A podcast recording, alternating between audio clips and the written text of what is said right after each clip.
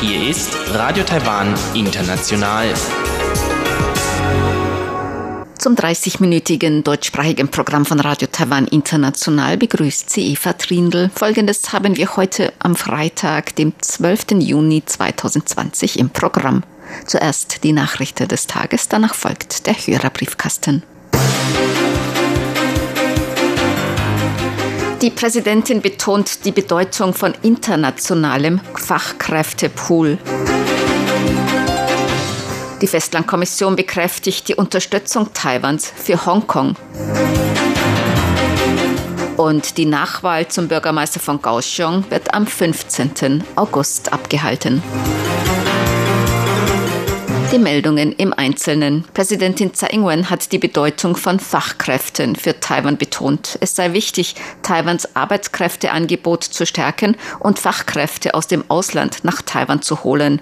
Dies sei entscheidend dafür, dass Taiwan die Herausforderungen durch die Covid-19-Pandemie und Globalisierung meistere. Präsidentin Tsai machte diese Angaben heute bei der Veröffentlichung des ersten Weißbuches der Talent Circulation Alliance. In Zukunft werden wir die entsprechenden Bestimmungen lockern, um noch mehr Fachkräfte aus dem Ausland zu beschäftigen. Gleichzeitig werden wir noch mehr Anreize schaffen, damit noch mehr Unternehmen bereit sind, Fachkräfte aus dem Ausland anzustellen. Um es mit den Worten in diesem Weißbuch auszudrücken, um Taiwan zu einem Zentrum der internationalen Fachkräfte zu machen.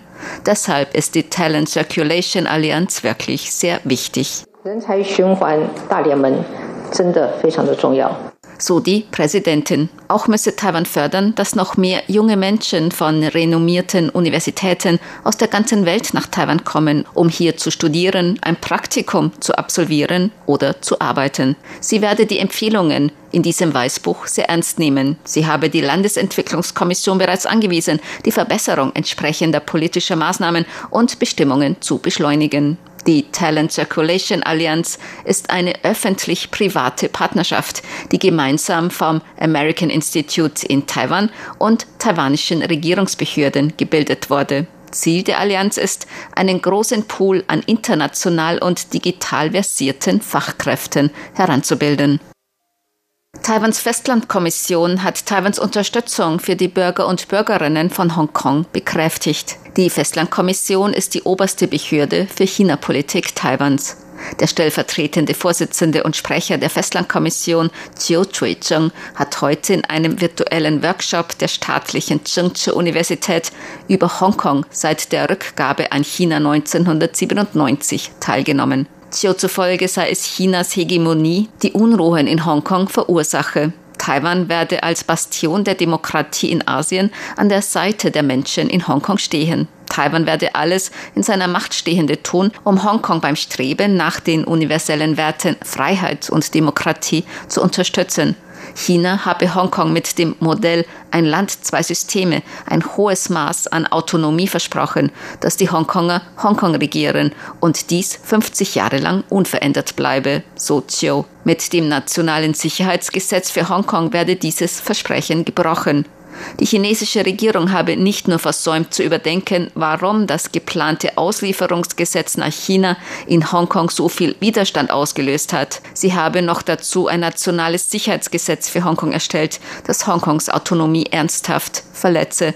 Dies habe nicht nur international Besorgnis hervorgerufen, sondern noch mehr Panik innerhalb der Hongkonger Bevölkerung geschürt.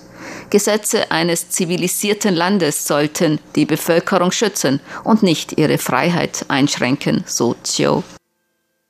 Han Kuo-yu ist als Bürgermeister der Stadt Kaohsiung abgesetzt. Die Absetzung ist mit der heutigen öffentlichen Bekanntmachung des amtlichen Wahlergebnisses der Abwahl vom 6. Juni durch die Zentrale Wahlkommission offiziell bei der Abstimmung zur Abwahl Hango Yus als Bürgermeister der südtaiwanischen Stadt Kaohsiung haben nach dem amtlichen Endergebnis 939.090 für die Absetzung von Han gestimmt, 25.051 dagegen.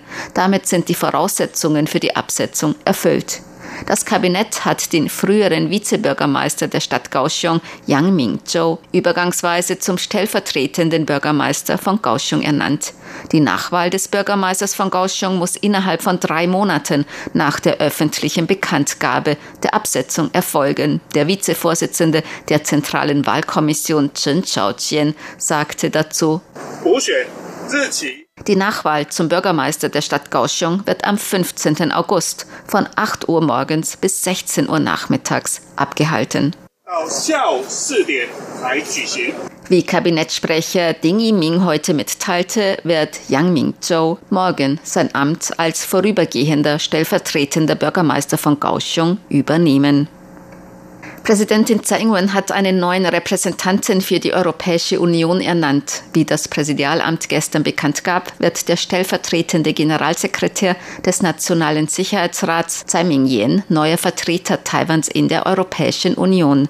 Der bisherige EU-Vertreter Taiwans, Zheng Ho-ren, wird stellvertretender Außenminister. Der bisherige stellvertretende Außenminister Kelly Xie wird neuer Vertreter Taiwans im Vereinigten Königreich. Gemäß dem Präsidialamt ist der neue Vertreter Taiwans in der EU Experte für internationale Strategie und Außenpolitik. Er war bisher unter anderem in unterschiedlichen Positionen in der Kommission für Festlandangelegenheiten tätig, im Institut für Landesverteidigung und Sicherheitsforschung und der Prospect Foundation. Die internationale Computermesse Computex Taipei wird in diesem Jahr nicht stattfinden. Dies haben die Organisatoren heute bekannt gegeben. Die Computex Taipei war ursprünglich wegen der Covid-19-Pandemie von Juni auf September dieses Jahres verschoben worden. Der Ausbruch der Covid-19-Pandemie habe alle großen wirtschaftlichen Bereiche auf der ganzen Welt gestört.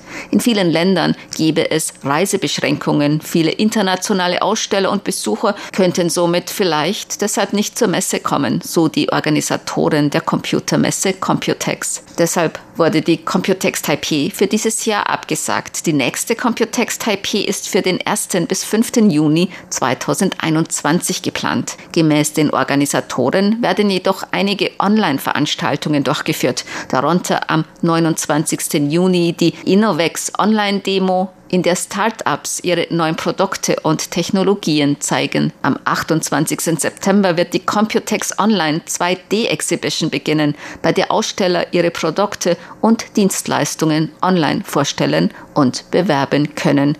Die Computex Taipei ist die größte Messe für Informationstechnik in Asien und eine der größten der Welt.